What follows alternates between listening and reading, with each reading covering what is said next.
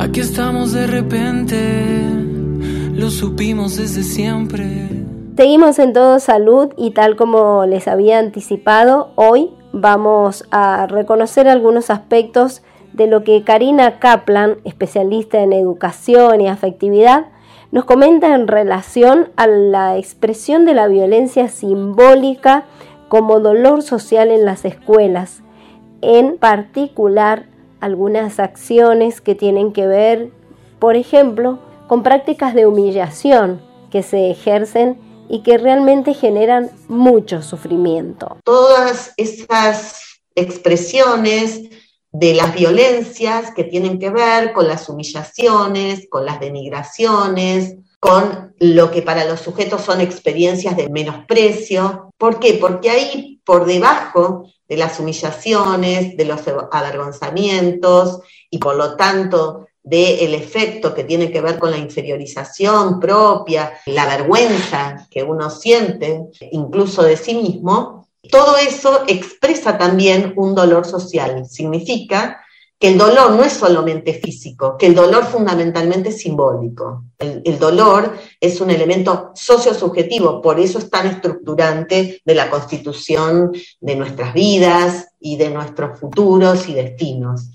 Entonces, la violencia simbólica, como decíamos, se expresa fundamentalmente en prácticas de humillación, en los últimos trabajos he estudiado una de las formas de humillación que tienen que ver con los microracismos en la escuela, cuando, por ejemplo, en algunas investigaciones me comentaban que un estudiante decía, le pego porque es negra, le pego porque tiene cara de pobre, le pego es violencia física, pero la connotación, porque es pobre, porque es negra, porque es homosexual, es siempre simbólica. Significa que no se puede distinguir, aunque lo hagamos eh, analíticamente, no se puede disociar, por lo tanto, comprender las formas de la violencia física si no se entiende que detrás de esa violencia física hay una matriz de discriminación, hay una matriz de humillación. Entonces yo anoté algunas notas de lo que sería este componente emocional del racismo, es decir, cuál es el efecto de dolor social,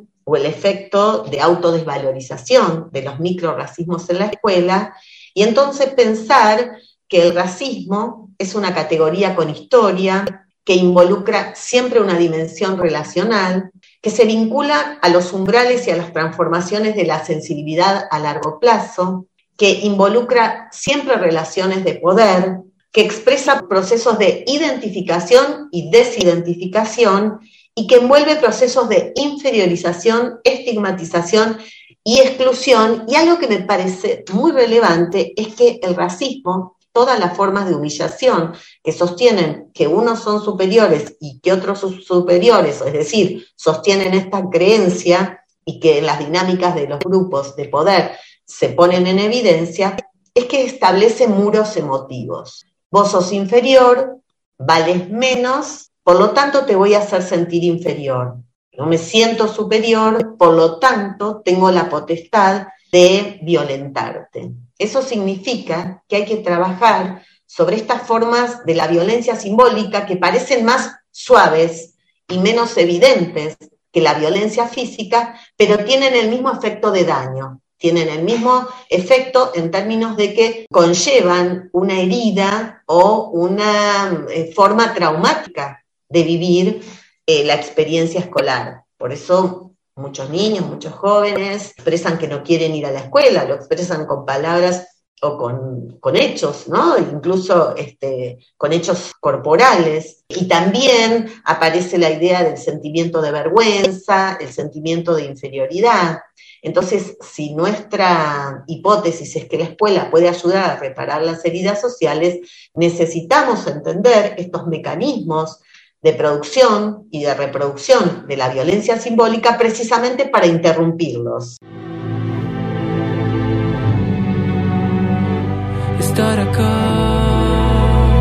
Como ejemplo de estas situaciones de humillación que producen mucho dolor y que ya no pueden avalarse en las escuelas, pero que a su vez deben abordarse en forma institucional, con una mirada atenta de las y los adultos, acompañando a las niñeces a comprender que se sufre cuando se generan estas situaciones, vamos a repasar algunos testimonios a partir de un material que Karina Kaplan propuso y que está vinculado con el canal Encuentro. Allí vamos a encontrar una serie de testimonios que también podemos vincular con hechos que se han dado en nuestra provincia. Por ejemplo, el sufrimiento por discriminación y maltrato en las escuelas hacia niñas, niños, adolescentes que, por ejemplo, pertenecen a pueblos originarios o a pueblos migrantes o, por ejemplo, son afrodescendientes y en otros casos a personas que su cuerpo no entra en las medidas hegemónicas. Soy de la provincia de Salta, de un pueblo indígena que se denomina Tastil. Viví en ese lugar junto a mis 10 hermanos hasta los 15 años, cuando tuve que mudarme a la ciudad para continuar los estudios. El tránsito por la escuela secundaria ha sido muy diferente a la escuela primaria. El vínculo con los compañeros eh, siempre traté de generarlo sin hablar de, de mi origen o nunca asumía esa identidad justamente por el temor a la discriminación o a la burla. Entonces, en ese sentido, la diferencia se sentía y se notaba, ¿no? De decir, bueno, viene del interior, pobre, me refiero a formas de vestir, a formas de hablar, a formas de participar en un acto escolar sobre la tradición. Los compañeros me nombraron, bueno, Elisa debe saber cantar copla porque ella es colla, ¿no? Fue peyorativa la forma en la que se, lo dijo despectiva, era una forma de insultar o de decir que eras de otra parte. Entonces, ante esa situación de bullying, de discriminación, por ahí las docentes o los docentes presentes, las otras personas no, no intervenían, ¿no? Como para reflexionar en torno a la situación. Recuerdo que casi al final de la carrera universitaria mi reflexión crítica me permitió en principio asumirme como indígena. Fue una cuestión de reconstruir esa autoestima tal vez herida que venía teniendo y pensar y ver que ante todo tengo la condición humana, que tenga una cultura distinta, una forma de pensar y de actuar no hacía que sea menos, ¿no? que el resto, que sea inferior al resto. Entonces, reflexionar sobre esa condición me permitió valorar positivamente y decirle a quienes se vinculaban conmigo que sí, vengo de un pueblo que es indígena y que son mis prácticas y reafirmarlas en términos positivos.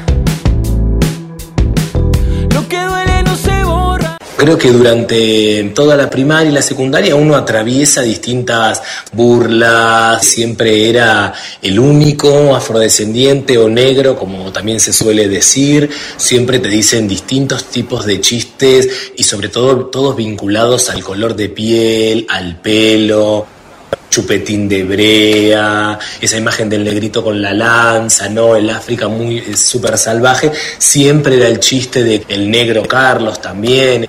A veces uno no quiere ser afrodescendiente, no quiere identificarse como negro, no quiere ir al colegio para no eh, sufrir esas burlas. Lo que hoy se denomina bullying para nosotros tiene que ver con prácticas racistas o prácticas discriminatorias sobre todo. Por eso para mí fue muy importante cuando estaba en el secundario, justamente de dejar de ser el único o, el otro afro o negro del aula. En un momento estaba en cuarto, llego al, secundario y éramos como seis. Y ahí conocí a quien hoy es mi mejor amiga, Elizabeth, que me dice, che, bueno, vamos a armar un grupo de jóvenes, este, de jóvenes afro, ¿no querés sumarte? Una organización. Y ahí este, me invita. A partir de eso es donde comienza a cambiar un poco esta visión.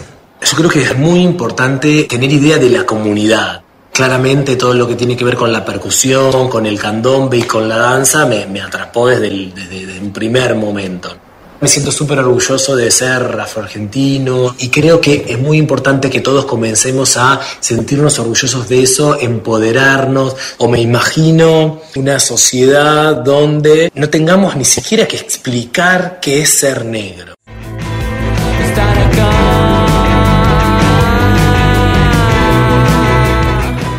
Mi nombre es Jessica Heredia, tengo 29 años, soy abogada. Empecé a sufrir bullying a los 12 años, empecé a, engordar y también sufro vitíligo, que es una enfermedad por la cual te salen manchas blancas en la piel.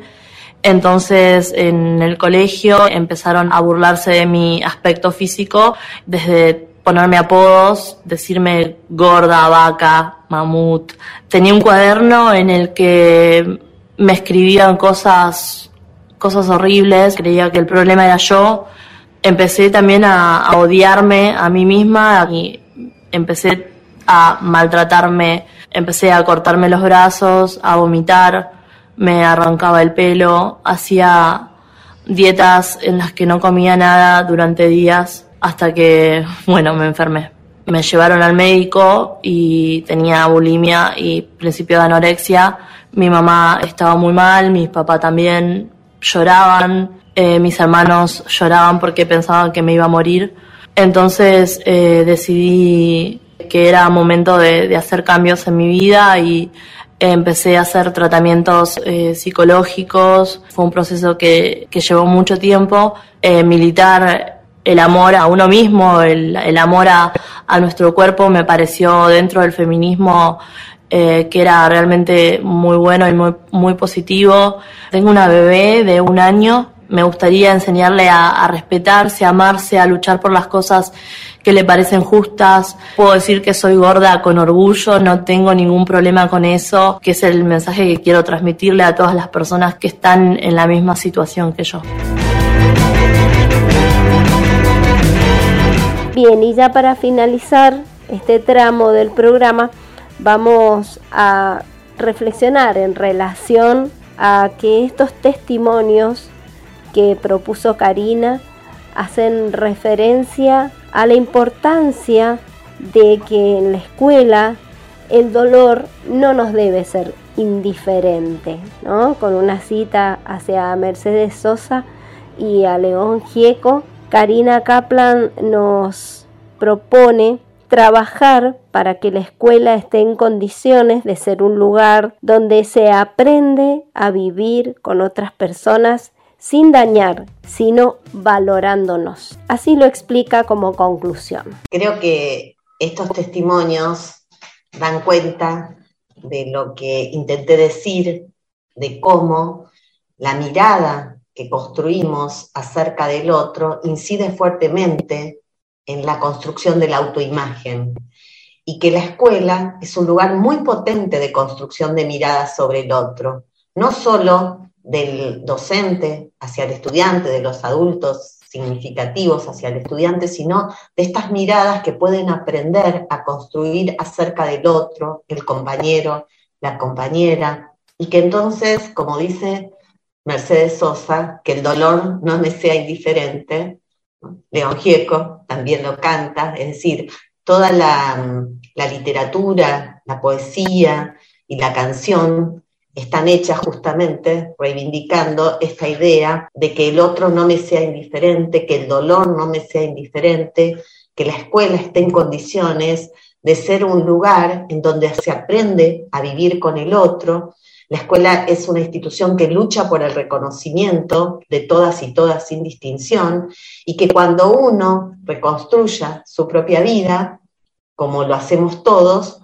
nos quede la idea de que la escuela nos dio mayor valía social, fortaleció nuestra, nuestra autoestima y nunca sumó mayor dolor social. Para poder educar en la sensibilidad para el otro, para poder educar en qué, cuál es el efecto de daño de ciertas prácticas que están muy naturalizadas, que nosotros nombramos como violencia, y está bien que así, así sea, necesitamos nombrarlas porque entonces, como decía Carlos Álvarez, a mí me burlaban y me decían chupetín de brea y eso parecía una broma. Y como yo les decía, el efecto sobre la constitución subjetiva no es nada eh, sencillo, no es nada simple.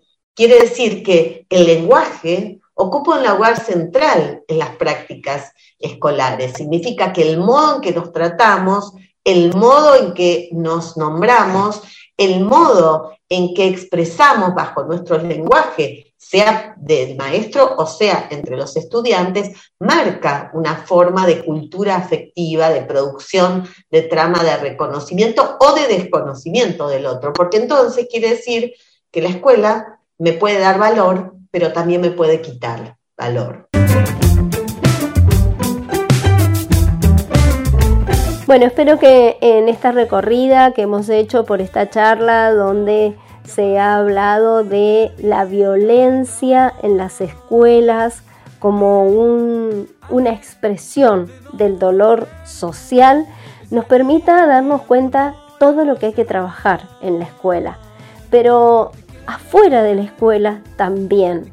Estamos viviendo épocas donde se daña mucho a la gente por la forma en que piensa, por la forma en que vive, en vez de tener empatía, en vez de valorar los derechos que no deben ser vulnerados. Así que ojalá que esta reflexión de lo que se puede hacer en la escuela también podamos llevarla hacia la sociedad toda.